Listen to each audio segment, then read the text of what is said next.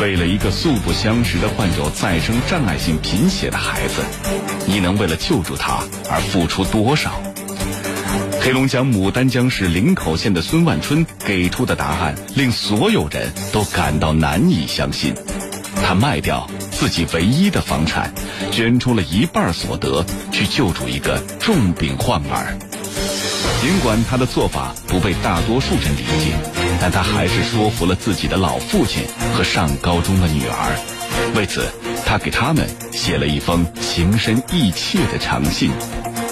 铁坤马上讲述。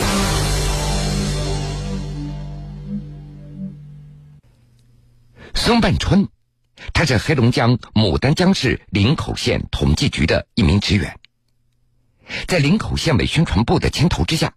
林口县成立了义工组织，孙万春被推举为秘书长。二零一零年成立一直到现在，林口县义工组织捐资助学和捐助贫困户将近一百多次，热心的孙万春也都是积极参与。二零一四年，他与其他义工一起组织了一场义养活动，为一位患有再生障碍性贫血的女孩筹集捐款四十三万。同时，孙万春每年都有几百元的个人捐款。二零一四年，他就捐了千余元。而孙万春与小胖一家人的故事发生在二零一六年。当年的三月份，义工组织发现了小胖一家人的事情。小胖患上了再生障碍性贫血，全家人无力支付巨额的医药费。当时，孙万春和其他义工对小胖一家人的情况深入调查了半个月，最后决定他们一家人的确需要帮助。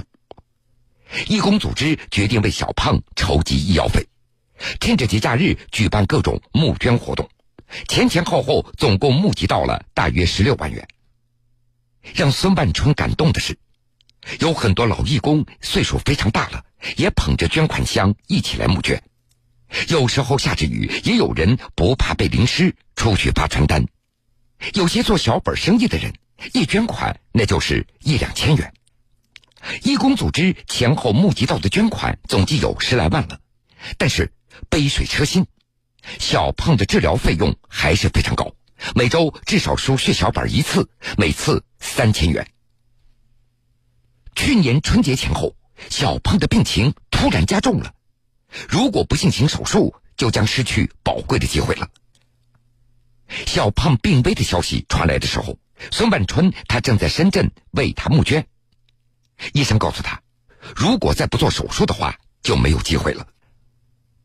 另外，孙万春从医生那得知，小胖的手术费就差二十万了，而自己的手头也一会儿半会儿拿不出那么多钱。也就是从那时开始，孙万春也就产生了卖房救人的想法。孙万春当时已经想好了，自己的这套房子卖出去的话，可能可以卖到四十多万，拿出一半钱来，这孩子的命就有救了。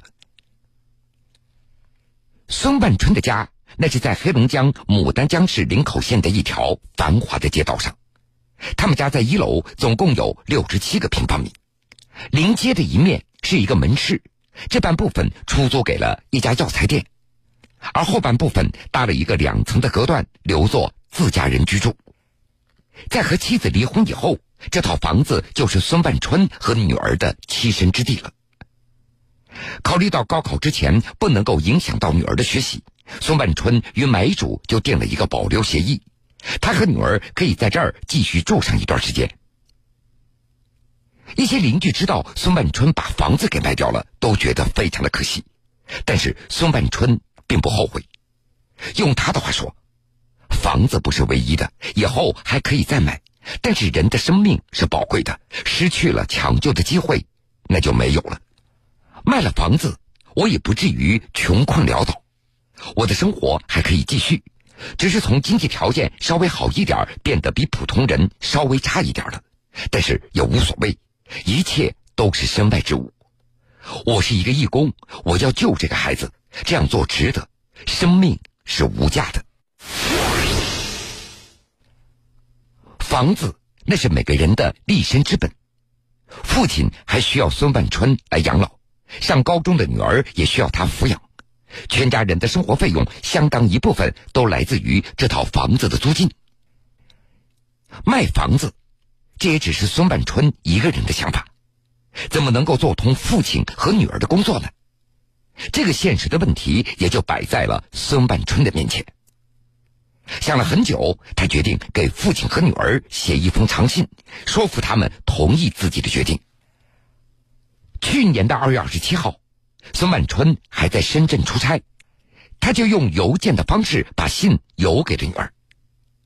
在孙万春看来，如果是面对面，他真不知道自己有没有勇气把这件事情给说出来。这是一封长长的信，其中有这样的一句：“见字如面。”望父亲、女儿依然快乐，并且原谅我的这种败家行为。在信中，孙万春解释了他卖掉房产捐助病危儿童的决定，希望能够得到女儿和父亲的原谅和理解。信的最后，孙万春写道：“希望你们能够怀着平静、喜悦、欣慰，甚至骄傲的心情去读这封信。”孙万春的这封信，那是由女儿念给爷爷听的。当女儿读完信以后，已经是泪流满面了。孙万春的女儿正在读高二，已经到了懂事的年纪了。刚听说这件事情以后，她也担心自己家的生活条件会受到影响。后来，孙万春连着三四天做女儿的思想工作，最后把女儿给说服了。在女儿看来，父亲的一句话特别能够打动自己。当时爸爸告诉他，如果救了这个孩子以后，会有更多的人知道这种病，知道有许多生病的孩子都需要帮助，能有更多的孩子得救。在女儿的眼中，父亲就是这样的一个人。父亲的许多想法那是常人不会去想的。父亲有独特的想法和梦想，做事情那也是经过深思熟虑的。女儿也一直都是爸爸统一战线上的支持者。孙万春他也了解自己的女儿，所以他首先要做的就是女儿的思想工作。然而，说服爷爷就没有这样的简单了。女儿还记得，爷爷在读信的时候知道了这个事情，气得什么都不想听了，坚决的反对。老爷子也觉得儿子平时做公益虽然是一件好事。但是怎么着也不至于把房子卖掉了。孙万春他也理解老人的心情，对于父亲来说，他们那个年代挣钱非常不容易，捐出去的二十万也相当于老人一辈子的积蓄了，可能一下子就接受不了。后来孙万春就跟老人说：“儿子都这么大了，一生也只想做这么一件事情。”而女儿也帮着爸爸做爷爷的工作。但是老人仍然是不同意。通过那一封长信和多次劝说，幸好老爷子还算开明，虽然还是有些理解不了，但是最后也算是默认了。其实，对于孙万春卖房的举动，很多朋友刚开始都是反对的。他们告诉孙万春：“你上有老，下有小，作为一个男人，你身上有这么多的责任，不要一下子捐出那么多。”的确，孙万春所捐出来的二十万，那也是父亲将来的一份保障和女儿将来的生活的费用。但是孙万春依然觉得，什么都没有一条人命而重要。为了一个素不相识的患有再生障碍性贫血的孩子，你能为了救助他而付出多少？黑龙江牡丹江市林口县的孙万春给出的答案令所有人都感到难以相信。他卖掉自己唯一的房产，捐出了一半所得去救助一个重病患儿。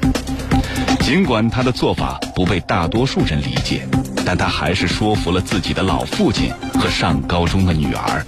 为此，他给他们写了一封情深意切的长信。铁坤。